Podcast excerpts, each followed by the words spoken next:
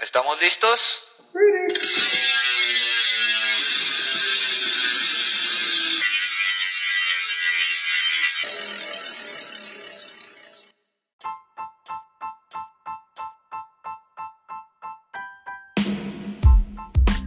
Hola, ¿cómo están queridos podcast escuchas? Bienvenidos a una rodadita más de Ciclismo Obscuro Podcast. En, si mal no recuerdo y si mis cálculos no me fallan, es la rodadita número 20 de esta segunda temporada y tenemos otra vez una group ride con nuestros amigos Ovejita, Nelson, Mario. ¿Cómo están amigos? Bienvenidos.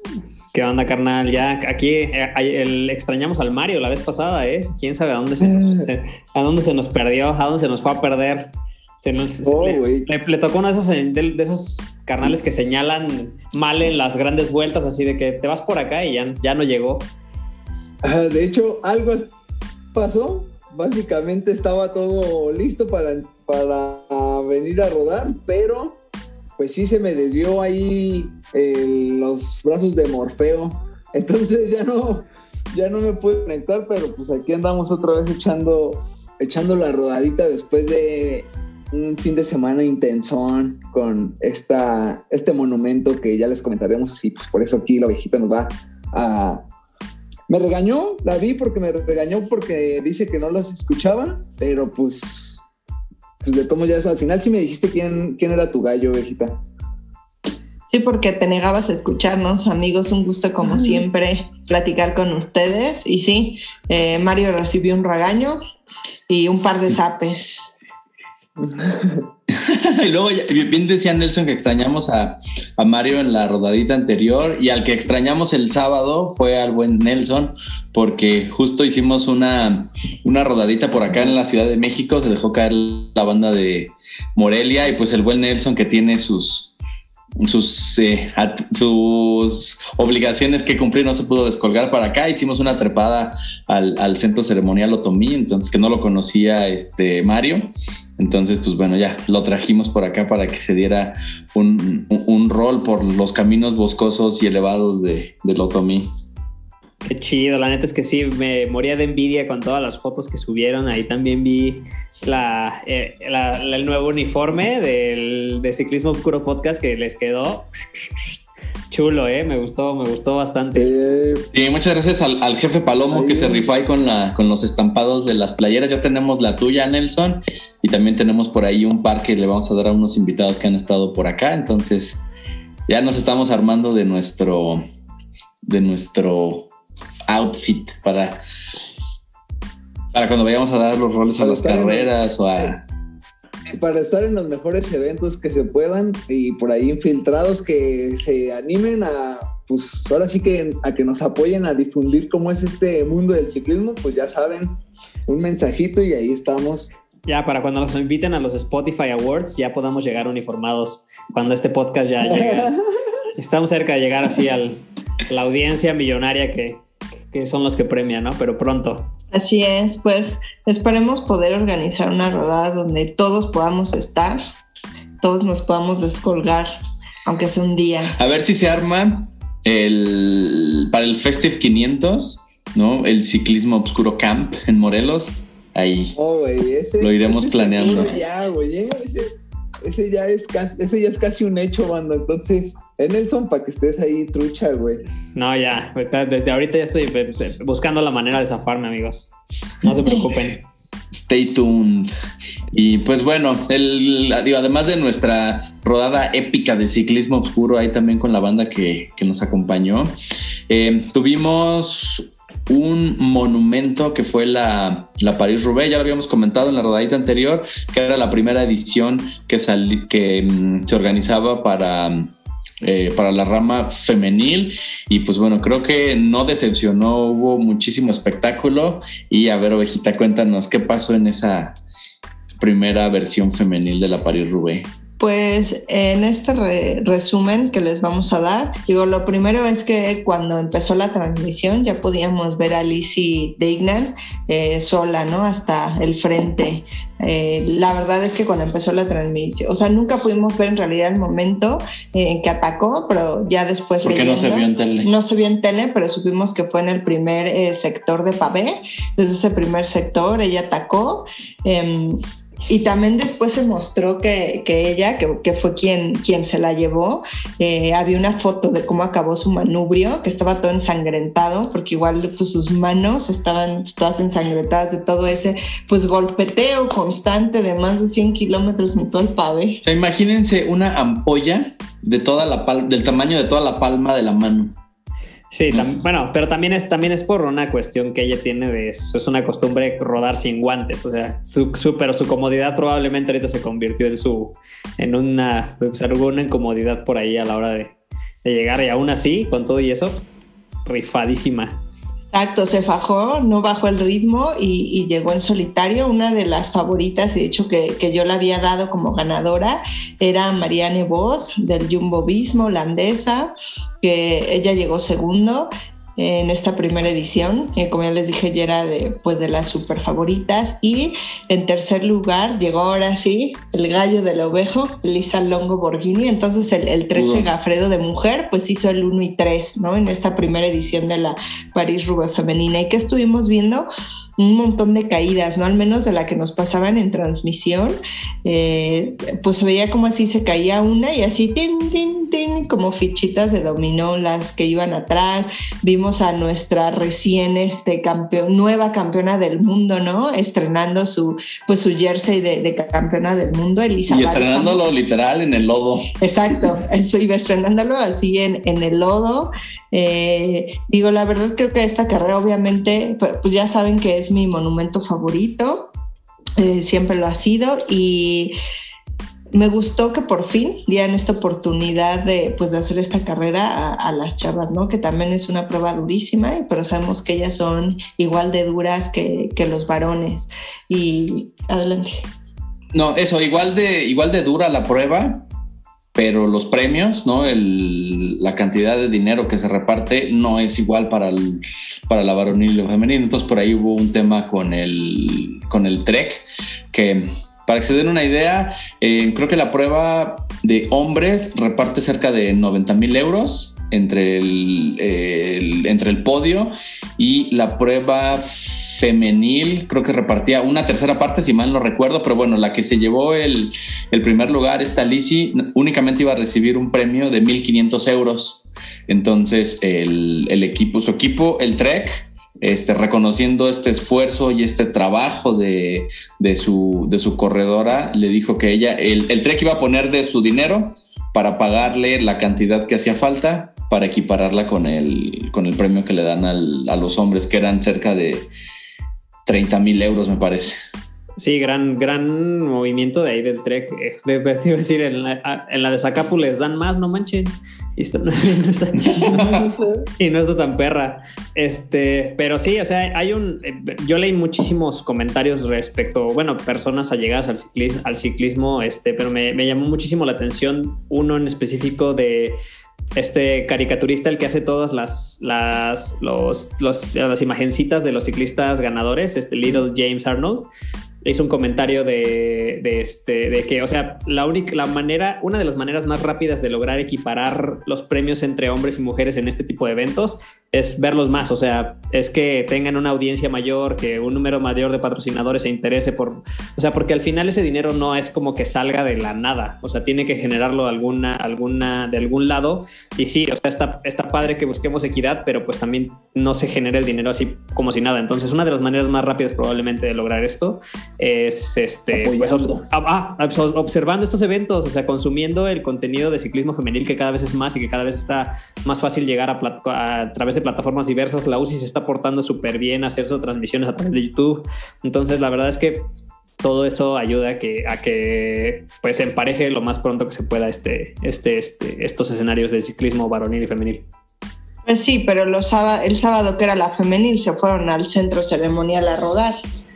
Pero estábamos allá al pendiente. En fin, En fin, la hipoglucemia.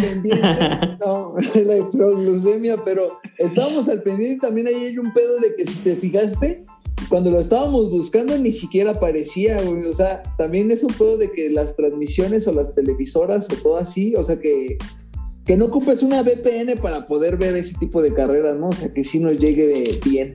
O sea, sí, que ESPN 3 se ponga las pilas y diga, ¿sabes qué? Ahí tiene que estar bien colocadita la, la femenil también, o sea, que no solamente le den prioridad a los eventos varoniles. Entonces sí, hay un tema ahí, o sea, sí hay, sí hay situaciones obscuras que hay que aclarar, por así decirlo, pero, pero pues tiene que ir, todo tiene que ser en pro de, del ciclismo, que las chicas dieron una, un espectáculo cañón. O sea, yo creí que Mariana Voss le daba alcance, ¿eh? yo así por un segundo creí creí que, que, que se lograba. Y la verdad, la, carrera estuvo muy buena, la, lástima que no la pudimos ver, ver, completa y pues sobre todo eso, ¿no? Desde que el primer sector de pavé creo que vale mucho la pena en esta carrera, en ambas ramas, ver al menos todos los sectores de pavé. Igual digo, ya nada más para cerrar y haciendo paréntesis de, de este tema de, de, los premios en femenil y varonil, también en algún eh, episodio de esta temporada en el leñero, eh, creo que Víctor Hugo Peña eh, estaba comentando de alguna carrera que, que, se realiza en Colombia, en que era ahí como parte de,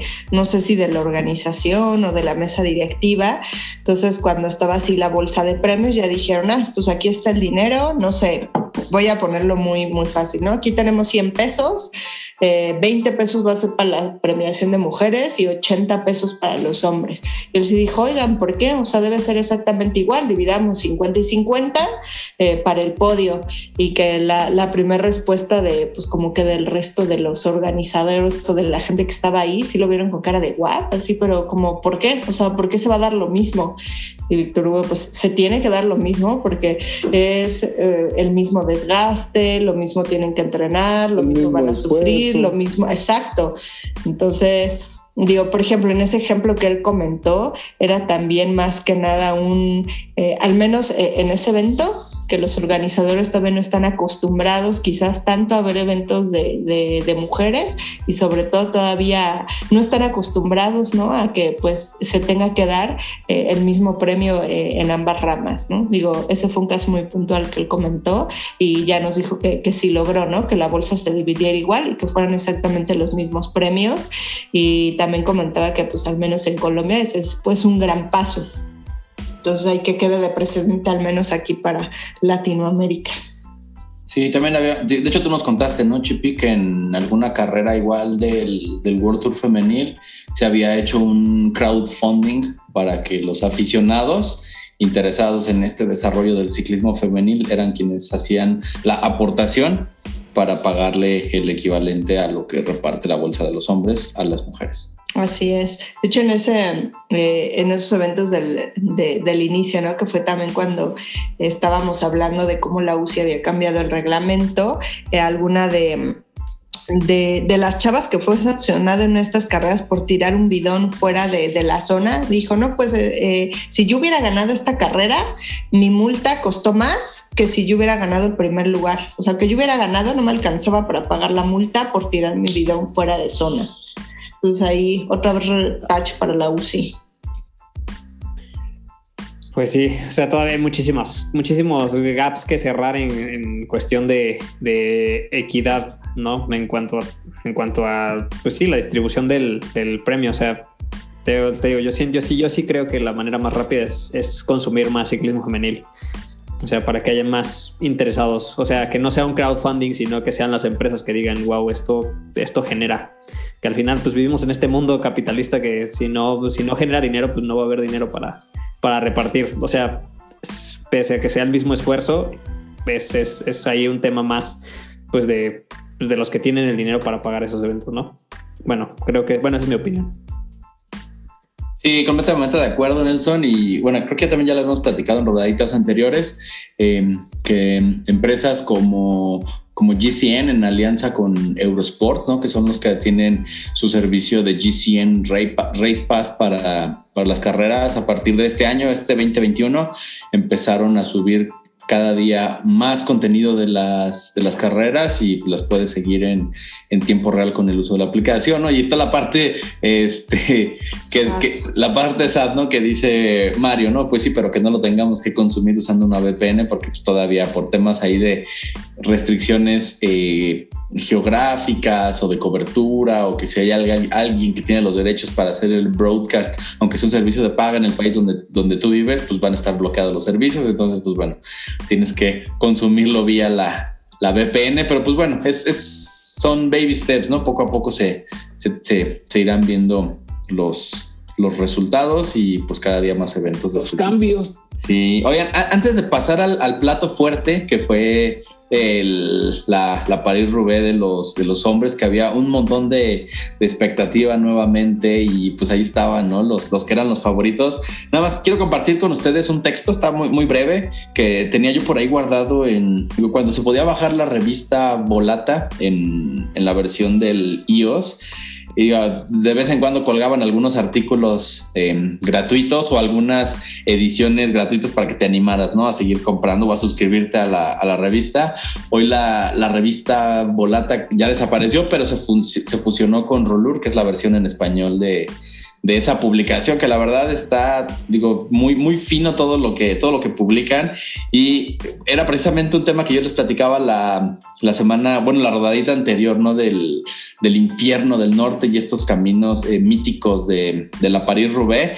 Y bueno, es, es, un texto de Javier Cervantes que se llama El infierno del norte era la guerra. La conexión del barro enlaza la metáfora infernal de la París-Roubaix con los cráteres del frente occidental de la Primera Guerra Mundial el ejército alemán ocupó durante cuatro años ciudades como Lille y Roubaix, bastiones industriales del noreste francés, rodeados de campos donde se eternizó la devastación de las trincheras. Después de la guerra, la organización de la París-Roubaix y algunos periodistas visitaron el recorrido previsto para el renacimiento de la prueba ciclista en 1919. Al contemplar aquellos caminos destrozados por la artillería y la barbarie, exclamaron abrumados, esto es el infierno, y así se conoce desde entonces al monumento de barro y pavés del norte de Francia. Wow, qué dato tan interesante, la verdad. Wow, yo, yo, pensaba, yo, pens yo, pensaba, que era por la dificultad, o sea, por porque, o sea, o sea que es muy pesado, pero oh, qué, sí, qué, gran, qué gran dato. Y pues se le suma, ¿no? Eso, la, la parte histórica con lo difícil que es la carrera. Sí, sí, sí, claro. ¿Y cómo estuvo, ovejita? ¿Qué vimos en él? Pues, ¿quiénes eran nuestros favoritos?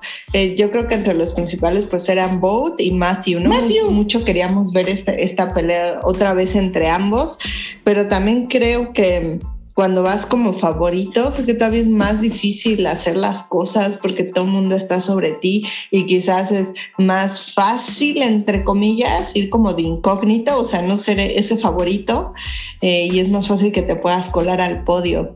Aquí, ¿cuál fue nuestro podio? En primer lugar, se la llevó el, el, actual campeón italiano y actual campeón europeo, que es Sonny Colbrelli. En segundo lugar, eh, le ganó ahí también ya al, en el último golpe de pedal, como dicen, eh, Florian Fermech. Y en tercer lugar llegó Matthew Van Der Poel. La verdad estuvo muy buena la, la carrera. Digo, también eh, por ahí estuvimos viendo algunas eh, fugas, algunos ataques que se estuvieron eh, produciendo a lo largo de la carrera. En algún punto también vimos a Gianni Moscón, que iba ahí eh, pues escapado y también vimos en algún momento así como se pues se derrapa, se cae, se levanta, lo alcanzan y creo que el ovejito quería comentar algo de, de, de Gianni y su bici. Yo creo que ah, yo la verdad cuando lo estábamos viendo, yo sí sentía que, que, se iba solo, ¿no?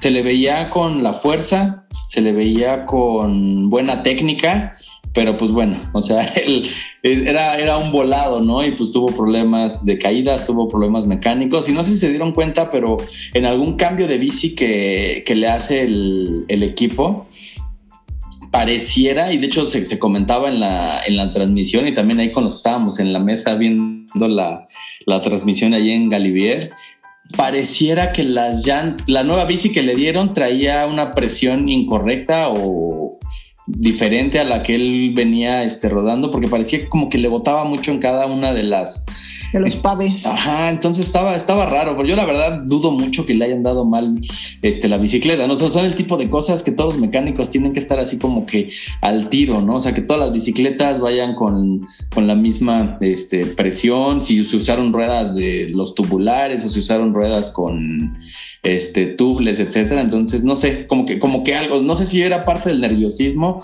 o no sé qué le pasó al, al Gianni, pero mala suerte. Ya sé, igual. Mala de la mala. Vimos caer a varios, entre ellos en alguna curva a Peto My Love, lo vimos caer. Yo creo que después de ahí también le costó eh, pues trabajo tratar de remontar, ya nunca alcanzó pues ese grupo de favoritos. Entonces ahí creo que, que Peto ya quedaba descartado.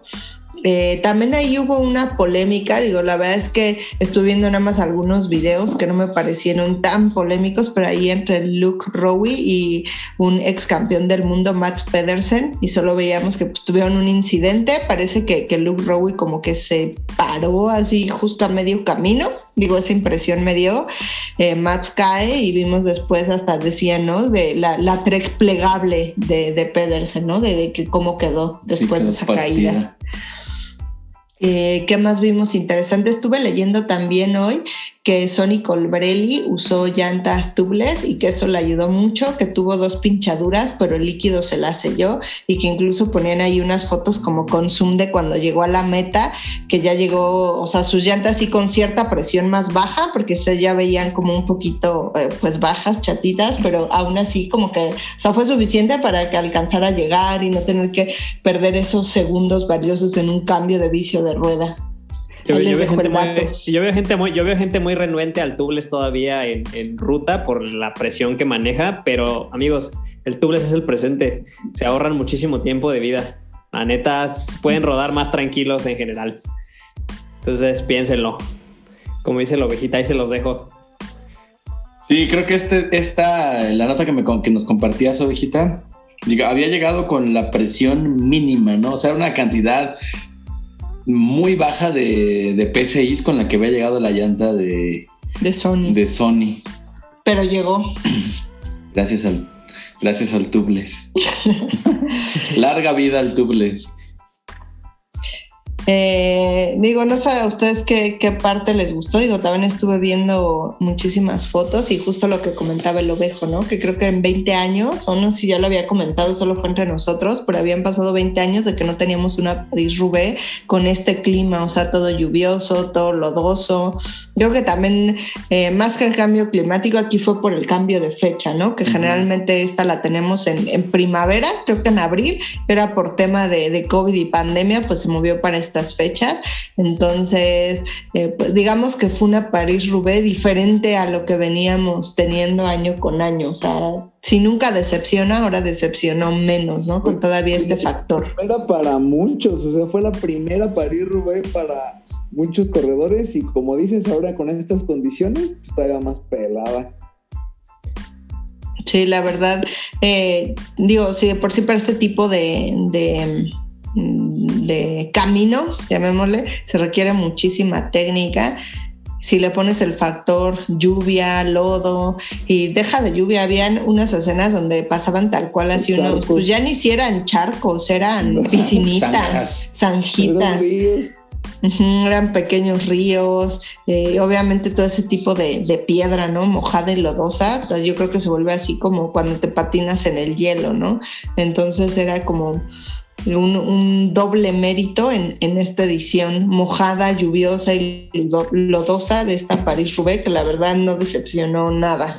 Y literalmente, o sea, estas condiciones, no sé, bueno, me lo mencionabas antes, ovejita, tenías que seguir la línea. Si te desviabas un centímetro de la línea por la que tenías que pasar en el pavé, la bicicleta literalmente hacía esto. O sea, se, se, iba del lado así como si, como desaparecía el ciclista atrás del otro.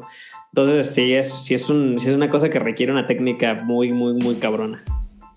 Incluso en las mujeres también veíamos, creo que hay una de las tomas que más se repitieron fue precisamente Lizzie Deignan quien ganó, así como se le derrapa la bici, como con pura técnica mantiene el equilibrio y no se cae y sigue. ¿Y vieron, vieron, que, vieron que ganó con 1 por 12? O sea, solo traía plato grande eh, de 50. No me fijé, la verdad. no me la sabía. Sí, sí, sí. Es que eh, ahorita que preguntabas, Carlos, la parte que más disfruta de, de la París-Roubaix, a mí me gusta el previo. O sea, a mí me gusta el, el, eh, la tecnología, los, las, las, las, innovaciones, las, las adaptaciones que hacen en las bicicletas. Eh, creo, que, creo que la París-Roubaix es el, es, el, es el momento justo para liberar tecnología o para liberar innovación de parte de muchos pues, no sé, desarrolladores de, tecnología ciclista. Y, y, una de las cosas que, que mencionaban es que esta Lisi eh, corrió con 1 por 12 en este, ganó con 1 por 12, entonces solo traía plato grande y pues sus 12 opciones atrás. Entonces iba entuercada todo el tiempo. Traía relación de gravelera, ¿no? Sí, sí, sí. sí wow. un 48 un 50, 48, 50 de haber traído. Creo que era 50, ¿eh? O sea, sí, bastante. Sí requería potencia ahí para, para empujarla. Wow, no, la verdad es que no me sabía ese dato, así que de esos eh, datos eh, como técnicos de las bicis, eh, yo soy la menos experta. Incluso hubo personas con, con manetas de freno frontales. Con descansadores, ¿no? Ajá, ubicación de los, de, los, de los shifters electrónicos en diferentes lugares, o sea, por detrás, por delante, o sea, es mucho, aquí la prioridad es la comodidad y, y pues aquí es lo que, es a lo que le, es a lo que le tiran todos los ciclistas, pues ahí durante todos estos kilómetros llevar, hacerlo, estar lo más cómodo posible. No me imagino cómo terminarán las nachas. Oye, también por ahí vimos algún corredor que iba haciendo la, la petosaguiña que le había pedido a su coche, pásame la llave del 4 porque traigo aquí un pedo con mi potencia y también no le iba haciendo ahí ajustes a su... Sí, es cierto, también vimos a alguien del Cofidis que como que ya no servían los frenos, iba frenando con, el zapato. Aplicando la de fixero. Sí, aplicando acá la de la de niño, ¿no? Que ya no, que se queda sin tenis. Y pues para variar algo de todo en, esta carrera, eh, estuvo muy buena, vale la pena que la volvamos a ver. Sí, es la de, las, de los eventos que vale, merecen ver las repeticiones, merecen ver este, los highlights una y otra vez, porque sí fue este, muy bonita carrera y pues bonita para nosotros, ¿no? Desde la comodidad de nuestras, desde nuestros teléfonos, desde nuestras computadoras, muy dura para los corredores, ¿no? Yo creo que la verdad que todos los que, los y las que logran terminarla, pues mis respetos, ¿no? Creo que al, a la varonil le tocó todavía el clima más feo. más feo, ¿no? Y además que fue una distancia mucho mayor que la de que la de las mujeres. Y no sé si vieron algunas fotos que estaban los corredores con la cara cubierta o completamente de barro y cómo se veía el, color diferente de todo lo que les escurre del, lagrimal, ¿no? Entre que te chillan los ojos por este, todo lo que te va entrando y pues también todo el llanto que debe ser ir a esos niveles de sufrimiento, exactamente. Están muy impresionantes esas fotos. Sí, la verdad fue una edición única para el recuerdo, para la posteridad, porque pues en próximos años volveremos a tenerla en, en abril si las enfermedades nos lo permiten. Y si el cambio climático es benevolente con los corredores. Y pues bueno, fue el, fue el penúltimo monumento y viene en, el calendario para el próximo fin de semana. De hecho, el, el fin de semana se corre eh, Lombardía, que es el, el último monumento de la temporada y creo que también van todos los grandes capos, ¿no? Creo que van eh, por ejemplo, el Quickstep ya confirmó que va en el Lulu y Remco. De hecho, en Lombardía fue cuando Remco se nos cayó eh, previo a la pandemia, ¿no? De un puente. Entonces, el reto de él es obviamente hacerlo bien, dar espectáculo, eh, perder el miedo y, hacer así una buena carrera sin, pues, sin ningún tipo de accidente. Este, al ser el último monumento ahora, pues muchos ciclistas van por, por este pues por este premio, ¿no? Por esta última victoria, pero ahora sí terminar y poder decir que ya están en off-season. Entonces esperen una gran carrera este fin de semana. Muchos estuvieron corriendo y preparándose en, otras carreras. Pudimos ver, por ejemplo, también fue la, la Milán Torino, que esta es una clásica y fue un buen, pues un buen duelo. Ahí digo, creo que había un, grupito de favoritos y de escapados, de los cuales al final se pelearon el 1 y 2, Yates y Primos, ¿no? Cuando iban ellos dos solos, Yates ataca, eh, parecía, digo, sí se le alcanza a sacar unos metros Yates a Primos. este, hablo del Yates de Lineos, por cierto, hago la aclaración, el Yates de Lineos. Eh, no sé, en algún momento yo dije, chin, ya le sacó varios metros a Primos, pero no, este Primos arranca, este lo cierra y, lo pasa y se va y en algún momento vemos al Yates de líneas así con su cara así de rayos, ¿no? Damn, no puede ser. de nuevo. Exacto, porque pues ya, ya no le alcanza, ¿no? Como que si intenta seguir la rueda de Primos, ya no le alcanza, Primos llega primero, Yates segundo y todavía vimos ahí un sprint final súper peleado y muy emocionante por el tercer lugar, que fue entre nuestro buen Poguitín y yo Joao Almeida, que hay para la nota el próximo, la próxima temporada, pues van a estar en el mismo equipo. La verdad es que también estuvo muy cerrado este sprint. Y eh, como pues saben que en este corralito somos nairistas, nuestro Nairito llegó en noveno lugar, son un top ten para Nairo, la verdad muy bien. Y también por ahí somos fan de, eh, ¿cómo se le llama? Hay un nombre en el pelotón para el corredor más, más, más de mayor edad, porque nuestro Bala se coló al top 10, hizo décimo en esta carrera, entonces Bala también muy bien. Y todos preparándose, claro, y todos preparándose para lo que va a ser el Lombardía el fin de semana, como decía el ovejito. Sí, ya para cerrar con, con, broche de oro y pues también es la oportunidad que buscan tal vez equipos que no destacaron tanto en las en pues en toda la temporada, ¿no? También no, Nairo va a la a Lombardía. Sí. Sí, sí va. O sea, tal vez equipos como, como el Arkea, ¿no? Que quedaron a deber, que no estuvieron en su mejor forma para las grandes vueltas que participaron. Entonces, bueno, prepárense también para ver una buena batalla el, el fin de semana. Y también este, de reconocer que Arlene Sierra, ¿no? Ven que ya la veíamos con ese top 5 en, el, en los campeonatos del mundo. Se llevó una carrera en Italia, la Tre Valli Varecine. Varecine. Que su nombre en español significa Tres Valles Varecinos. The more you know con ovejita. sí, entonces está de reconocer nomás y cudos a Arlenis, que está en esa forma top que sigue dando de qué hablar con, buenos resultados para, para el, equipo favorito femenil de este podcast, el AR Monex. Sí, sí, esa carrera la, la varonil se la llevó Alessandro De Marchi del Israel Startup Nation.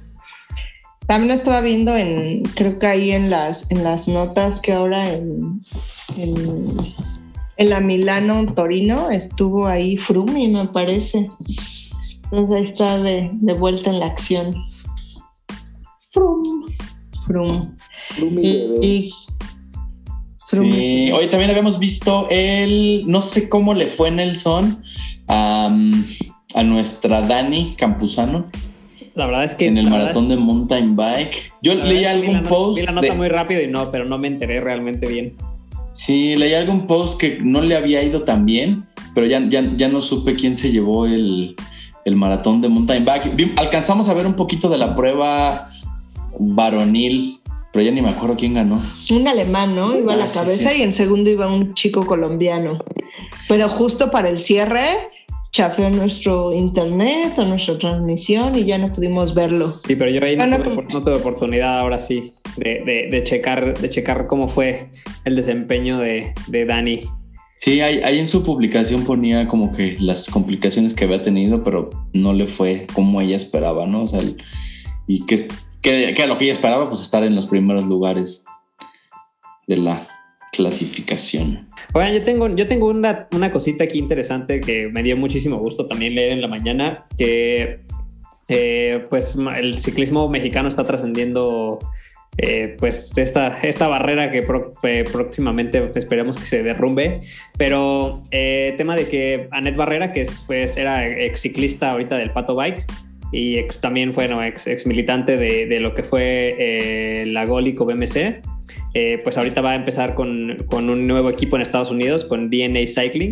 Entonces acaba de, de firmar ahorita y de concretar, oye, ahí hicieron el anuncio del roster nuevo, entonces esto son oportunidades nuevas para, para llegar a estos equipos eh, pues con licencias procontinentales que pueden ir a, dar de qué hablar, ¿no? Entonces, pues es también kudos para, para Ned, que, que, que, inicia una nueva temporada, que, que, es una gran ciclista y que hizo un papelazo también en, en la vuelta eh, a Colombia. Colombia. a Colombia femenina, entonces eh, se puso el maliot de, de- de escaladora eh, en, un- en una este, ocasión, entonces la verdad es que fue y terminó en un top top 5 me parece de la Vuelta a Colombia, entonces eh, la verdad es que gran, gran papel de, de- la mexicana, del, del bueno, expata de, del Pato Bike BMC y ahora nueva militante del DNA Cycling de Estados Unidos. Wow, pues muchas felicidades y más y kudos. Este es el tipo de noticias que siempre nos da gusto y que siempre vamos a aplaudir. Y hablando de patos, unos patos se nos pusieron ahí bien broncudos ahora que íbamos al centro ceremonial Otomí, pero así mal pedo defendiendo su territorio.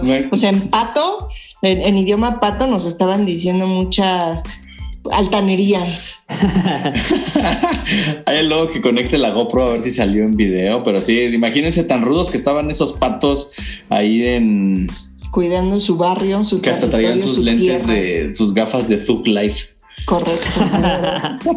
Oigan, este, hay un tema adicional para esta rodadita que es eh, retomando eh, lo que ya hemos platicado antes, eh, que hemos tenido algunos pues, eh, exponentes o participantes o representantes, no más exponentes representantes de la, de la MES Live. Y precisamente también durante el fin de semana, de hecho el 9 de octubre, se celebra el, el día de reconocimiento o de agradecimiento a nuestros eh, bike messengers. Yo en San Francisco, en Estados Unidos, en California, eh, por uno de los mayors de la, de la ciudad, él precisamente en este día, el 9 de... O sea, uno de los alcaldes, en, en el, para 9 los de que no sabemos inglés. el 9 de octubre, reconocer, que sea el día como del el Bike Messenger Appreciation Day, pues para eso, ¿no? Para reconocer a los, reconocer y agradecer a nuestros Bikes Messengers que todos los días eh, se la rifan en las calles con el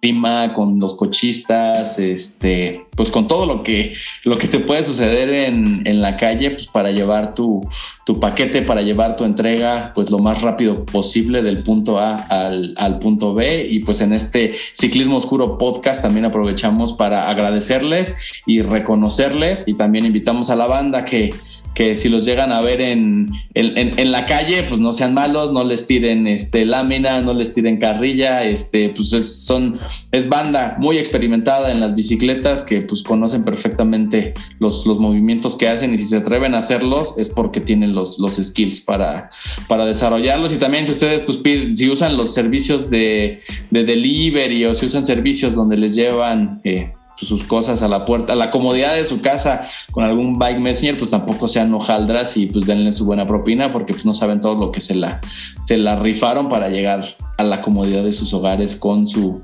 con lo que sea que les lleven en la mejor condición y en el mejor tiempo posible. Sí, siquiera rellénenle su ánfora, no sean así. Este, y bueno, no me sorpre no sorprende que sea en San Francisco, ¿no? Donde surge todo esto, pues ya que es, es prácticamente cuna del bike messenger y de la cultura de la fija y de, y de, todo el, y de todo, bueno, y del, y del, surgimiento de muchísimas marcas que dominan el mercado del, o más bien de las más populares, o sea, como Mash, como eh, Chrome. como Chrome, como Engine, o sea, que son estas, estas, estas este, marcas que, pues, que han, que le han dado mucho auge, ¿no? Y mucho, o sea, son las que determinan el, el, nivel de swag que traes tú como mensajero prácticamente. Entonces, este, sí, no sorprende que sea, que sea allá donde surja todo esto. También estaba leyendo una nota, digo, ahorita no la tengo a la mano, pero que FedEx, al menos en Estados Unidos, de, ya va a tener o está ampliando eh, como que esa, llamémosle, eh, línea no sé cuál es el nombre correcto. División. Dale, esa división de tener su parte de, de bike messengers o de bicis cargo eh, eléctricas, ¿no? Estas e-bikes eh, de FedEx, porque pues han visto lo, lo, fácil que es moverse, ¿no? Y lo fácil que, que es llegar y transportar pues todos los envíos. Entonces, eh, qué, qué, bueno, qué bueno que, que esta, este tipo de divisiones o de trabajos estén siendo reconocidos y además estén creciendo, ¿no? Eso es algo muy bueno. Sí, que también es parte de lo de, de, del movimiento de, de, este día, ¿no? El de de, reconocer a nuestros bike messengers, ya lo dijimos, pero también de buscar mejores, mejores condiciones laborales, o evidentemente mejores condiciones de pago, que temas de, de seguro o este, ¿cómo se, cómo se llama este? Seguridad social, este, tiempos de descanso, etcétera, ¿no? Porque, pues, digo, hemos, visto muchas historias de terror y de ciclismo oscuro ahora que se pusieron tan de moda, derivado de la pandemia, que tuvieron eh, un mayor boom, todo este tipo de aplicaciones de, de, de delivery ¿no? Que sabemos que cobran, este, digo, todo lo que pides por aplicaciones de delivery, pues te va a salir más caro, ¿no? Porque pues, son plataformas que no son justas, ¿no? Para los, eh, para los trabajadores, ni siquiera son considerados como trabajadores, ¿no? Son más como que socios que te ayudan, no sé, no sé, no, sé cómo llamarlo, y la parte de, creo que le, dan más a un este, Uber Eats que llega este, en su coche, más porcentaje de lo que vendieron por Uber Eats que al que llega en su, en su, en su bicicleta, ¿no? Digo que también es otra división de los, este, pues de la gente que trabaja este, en la bici haciendo, haciendo entregas, ¿no? Que es una comunidad diferente a los colectivos de bici mensajeros. La verdad es que la verdad es que sí está matado. O sea, me aventé a hacer un, un pequeño research eh, buscando eh, pues cómo, cómo funciona, ¿no? Eh, un poquito para ver qué, qué, opciones tenía, por ejemplo, para, para lo de mi restaurante, para ver qué, qué podíamos hacer para, para, hacer un delivery, pues pues, que fuera sustentable, que apoyara ciertas causas. Y yo estaba pues, investigando sobre estos chicos de, Didi, por ejemplo, ¿no? Que para poder, por ejemplo, lograr un sueldo de 6 mil pesos al mes, se tienen que aventar jornadas de 6 días a la semana de 12 horas prácticamente. Entonces, es un, es un tema súper matado para, para los, para los eh, mensajeros. O sea, y esto no, de, no, o sea, no, no mencionaban en qué tipo de, de este de, de, transporte, de transporte se, se, llevaban, pero imagínate los que se, los que van en bicicleta que tienen que, o sea, para poder cumplir el mismo número y equiparse a lo que va en una moto o al que va en coche está pues, todavía un poquito más complicado. Entonces sí, sí está, sí está demasiado matado. Eh, entonces por eso hay que ser pues súper agradecidos con, con estas personas que, que nos hacen pues la vida un poquito más sencilla. Claro, y así como tú te quejas de que de tu trabajo Godín, que te tienes que levantar a las 7 para estar a las 9 y salir a las 6, pues así también estos chavos, pues tienen, o sea, ellos no tienen un trabajo Godín, pero pues es un trabajo también matado el estar todo el día arriba de la bicicleta, subiendo, bajando. Y además, digo, así como tú te enfrentas a tu, a tu jefe Godínez, que es un güey así súper castrante, imagínense a, todo, a toda la gente con la que tratan nuestros bike messengers. Imagínense en una ciudad como la ciudad, como la, Ciudad de México o las grandes, eh, las grandes urbes, ¿no? Que tienen que hacer un delivery. Imagínense un corporativo que está en, no sé, no voy a decir ningún lugar, pero en X punto de la ciudad y que en el corporativo ya saben, ¿no? Que está la bahía para los coches y que te digan, ah, no, pero tu bici no puede pasar aquí. Chinga, ¿por qué mi bici no va a poder pasar aquí? Pues porque es una bici, pues porque es un coche y el que, el que sí está pasando, ¿no? Y desde que los mandan al punto más culero y al punto más alejado donde pueden anclar sus bicis, tienen que caminar a la recepción, esperar a que baje el godinito al que le van a hacer su entrega. Entonces, todo ese tipo de cosas a las que se enfrentan todos los días. Estaría chido un día traernos a un, a un eh, bike messenger para que nos diga todo lo que mitos y realidades de la, de la, de la este mes live y que nos cuenten a todo lo que se, a todo lo que se enfrentan. Eh, frecuentemente este, nosotros somos eh, fieles seguidores y consumidores de Pedalea Libre, que se acuerdan que estuvo Mirella con nosotros en, una de las, de las rodaditas. Y lo que hace Mirella con su proyecto de Pedalea Libre es eh, trabajar con estos colectivos de bike messengers que uno no están en aplicaciones de, delivery y pues es este, pues un pago justo, ¿no? o buscar fomentar el, el dar a conocer, más que fomentar, dar a conocer los servicios de todos estos este, bike messengers o estos colectivos, pues para el envío de lo que sea que tengas que eh, mandar del punto A al punto B. Y frecuentemente está compartiendo en, en, las historias un directorio de bicimensajeros, un directorio de colectivos o a quienes están disponibles en, pues para que los puedas tú echar una llamada para que te echen el paro llevando lo que sea que tengas que llevar. Eh, le pueden a preguntar a los bike messengers que me traen la comida a mi H corporativo Godín, porque a veces me han tenido que esperar y no por gusto. pero y sí, amigos, la, manera más eficiente de llevar eh, cosas de un punto A a un punto B en una ciudad tan, eh, no sé, pues así decirlo, tan complicada en tráfico es el bicimensajero. Yo creo que no hay manera más rápida de llegar. O sea, aparte son personas rápidas arriba de la bici. O sea, no porque vayan en bici crean que van, que van lento. Entonces, sí, y no solamente es, como para echar cosas en una mochila, ¿no? Ya nos platicaba Adrián que él allá en Bélgica trabaja en una que da servicios que mueven altos volúmenes en bicicleta, pero aquí también tenemos eh, colectivos que tienen este, sus, bicicletas cargo y pueden estar haciendo también este, desde transportar cosas eh, pesadas, transportar cosas em, voluminosas y pues también se la rifan y se la rifan bien chido. Ah, súper. Sí, así, de los que me vienen a la mente, digo, no, tengo a la mano los, los nombres, pero están los, los siete patos, están los de los de TIG, que, que, son los que sé que tienen este bicis cargo. También sigo a un bike messenger que se llama El Señor del Costal, que también tiene ahí una, una, una bullet azul. Y digo, vamos a tratar de colgar en la descripción de este, de este podcast los colectivos con los que hemos eh, trabajado, con a los que, a los que conocemos. Y pues sí, como bien dicen, ¿no? Este, reconocerlos, agradecerles su trabajo y pues ofrezcanles una agüita, ¿no? Un vasito con agua no se le niega a nadie. Exacto. Y quedaba, quedaba un tema más, amigo, ¿no? En el, sí. en este, en este, el tema más oscuro que todavía sigue ahí todavía más, más, cada vez más candente en temas de... Cada vez más candente y, cada vez le salen más, este, cada día parece más una telenovela, ¿no? Siempre lo decimos, la novela de las 10, de las 9, del horario estelar que le quieran este, poner con, con la UCI. Colgamos por ahí un, un video que nos pirateamos de... Ya no me acuerdo dónde lo pirateamos, ah, de Instagram, ¿no? Donde está eh, Yareli eh, platica en una entrevista que ha iniciado un proceso legal, formal, contra la, la FEMESI, pues por tantas irregularidades que, le ha tocado a ella vivir en, carne propia. La próxima semana hay, ¿cómo se llaman estas? Elecciones.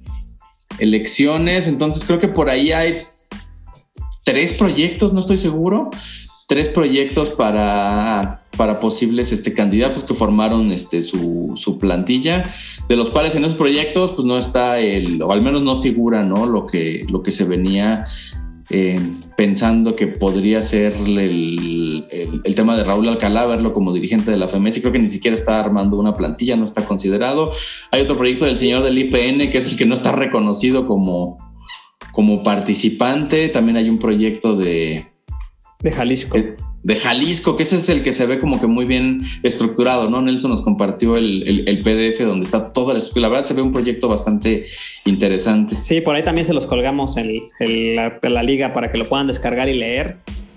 Y se ve bastante interesante. Entonces, pues bueno, ya, ya les estaremos contando que...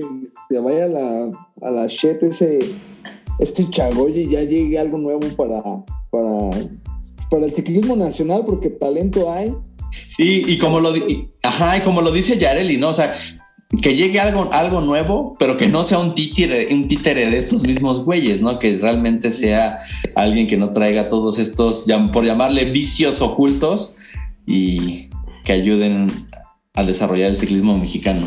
Sí, yo me llevé, yo me llevé un trago cañón amargo el, el fin de semana. Hay un, una, una, persona que está dentro de mis contactos, así de, de, Facebook, que comparte información ciclista también. Se llama eh, Noel Izardi. Él estuvo muchos, muchos años este, que formando parte pues, de lo que era la organización ciclista de, de Hidalgo, ¿no? O sea, de, el, no, creo que se llama Comisión Ciclista de Hidalgo o Asociación Ciclista de Hidalgo. Ah, Asociación Ciclista de Hidalgo. Y pues esta Asociación Ciclista de Hidalgo está en pro de, de este de lo que era la de lo que es actualmente la FEMESI, ¿no? O sea, de las de los de las alimañas que están ahorita al, frente porque pues, seguramente está ahí algo también se llevan de beneficio. Entonces, pues esto quiero que sea también este este pedacito, quiero que sea una invitación a a las asociaciones ciclistas estatales que, que, tomen conciencia de lo que es realmente eh, beneficioso para los deportistas y para el deporte eh, mexicano y que hagan una, eh, que más allá de sus intereses personales y de sus, y de sus politiquerías busquen un, busquen un beneficio real y, apoyen un proyecto que realmente valga la pena. O sea, dejen de ser estos títeres y dejen de ser estas personas que se dedican nada más a buscar de dónde obtienen algún beneficio personal para, para empezar a pensar en lo que se supone que deben ser, ¿no? Como figuras públicas. Entonces, lástima que no podemos votar todos los ciclistas para poder poner a lo que nosotros queramos, pero, pero pues ustedes tienen esta responsabilidad de representarnos y de ser las, las personas eh, con la decencia mínima para poder eh, cambiar esta situación en el país. Sí, por allá había un, hay una página en Facebook, si mal no recuerdo es este, Soy Ciclista, que además tienen como 20 mil suscriptores. Creo que eran ellos los que estaban buscando eh, entrevistar tanto a los que se están postulando, a los que mandaron su documento para ingresar a, como, como candidatos ¿no? a esta elección de la, de la FEMESI, pero también estaban buscando entrevistar al directivo de la, de la FEMESI y sobre todo al comité que hace la selección o la, o la, o la, o la votación. Creo que no habían tenido respuesta de, de la gente que está dentro de la FEMESI, que hay un poco, digo, de manera general es, este, o sea, está ese organismo de la FEMESI, pero realmente los que, los que pueden votar son las federaciones de cada uno de los estados, ¿no? Y creo que también ahí hay temas turbios que, pues ya saben, ¿no? Que al que está en la como dirigente, pues fue puesto por dedazo con, por tal fulanito y, creo que hay federaciones que ni siquiera están este, reconocidas, entonces hasta había, parecía un meme que decían, estas son las federaciones y estos tienen voz, pero no tienen voto. O sea, no todas las federaciones tenían este voz y voto para este tipo de decisiones. Está ahí medio, bueno, no medio, está muy turbio y esperemos ver resultados para ver qué sucede. Pues sí, ojalá todo, ojalá todo ocurra de la mejor manera y ya a partir de este siguiente periodo, que es, me parece, por cuatro años, o sí, es, este siguiente periodo se pueda ver un, un cambio real y que el, el recurso y, y, todo lo que ocurra alrededor del ciclismo mexicano pues vaya en pro de, del ciclista y, y, podamos ver en las palabras de Yareli un México más actualizado y, y, que, y que gane, ¿no? Que gane en estos eventos internacionales a los que acuda. Qué bueno que por fin vamos a poder retirar al que, ¿cómo se autonombró? Presidente vitalicio. vitalicio o sea, que era hasta que se muriera. de la chingada, ¿no? Ahora que anduvimos ahí dando el, el, rol por la ciudad y dando el rol allá por el Otomí, nos contaba Mario algún caso que ahora que estuvo Mario ahí metido en el tema del ciclismo elite y poniéndose al tú por tú ahí con varios de los corredores y la gente que los apoya, él sí le tocó conocer a gente que sí apoya a, a los dirigentes actuales de la Federación Mexicana de Ciclismo, inclusive así hasta los defiende, ¿no? Como si fueran de sus familias. Sí, güey, la neta, pinche, no sé qué pedo. Obviamente, supongo que existe esa corrupción o ese esa no es corrupción con toda la palabra amigo es compadrazgo sí sí sí es una, pues es, es una pasadez de madre. dar, ajá les va a dar como alguna mochada o algo así para que pues ahora sí como que los apoyen o demás. Pero pues o sea seamos sinceros algo, algo que me llamó mucho la atención esto que decía Yareli, o sea, México estamos atrasados a, y, y, no solamente Yareli, o sea, hemos escuchado por varios ciclistas que han corrido en Europa que México realmente cómo estamos atrasados con el tema del ciclismo en comparación de otros países. O sea, entonces sí hay algo que está mal y pues viene desde ahí. Entonces dejémonos de hacernos pues, los tontos y ya no nos dejemos llevar porque nos estén dando nuestro dinero, nuestra mochada, lo que sea, y pues que sea lo que realmente, pues un bien para los ciclistas, ¿no? Porque al final de cuentas, pues esa es su chamba y, y pues sí, tenemos que echarle la mano. Pues sí, ojalá todo, todo vaya bien. Y pues, ¿queda algo más, amigo, que platicar? ¿O ya con esto cerramos? No, ya con esto cerramos. Les decía que que el fin de semana son las votaciones, no, pero corrijo, las votaciones son el 15. El, el 15 de, de, octubre son las votaciones, entonces a ver con qué sorpresa nos, nos topamos. Esperemos que sea una, una, una grata sorpresa, sorpresa, en pro de nuestros ciclistas que se la de, que se la rifan y pues que esperan ser apoyados por su federación. pues ni hablar, ojalá sí. Muy bien, pues si ya llegaron hasta este punto de esta rodadita, muchísimas gracias. Eh, ya saben, eh, compartan, comenten, eh, suscriban, ¿no? Si van en sus rodaditas este, masivas, llévense su, su bocinita y pongan el podcast de Ciclismo Oscuro para, que más bandas se suba, se sume. Y un saludo a, a Alex de Alex Vance, que fue nuestro nuestro, nuestro chofer, el que nos fue cuidando ahí en la, en la barredora que, rentamos para el fin de semana y escuchó que estábamos hablando del podcast y me dijo, ah, ¿a poco tienen un podcast? ¿Y de qué hablan? No, pues de esto. Ah, órale, que ya me pasó su teléfono porque él iba manejando. A ver, date follow en tu podcast, los voy a escuchar en las mañanas que vaya al jale. Saludos al buen Alex. Saludos, saludos, amigos. Cuídense mucho, amigos. Ya saben, amigos, rueden, rueden chido, ahí seguimos. Hasta la próxima. Gracias a todos. Saludos. Adiós.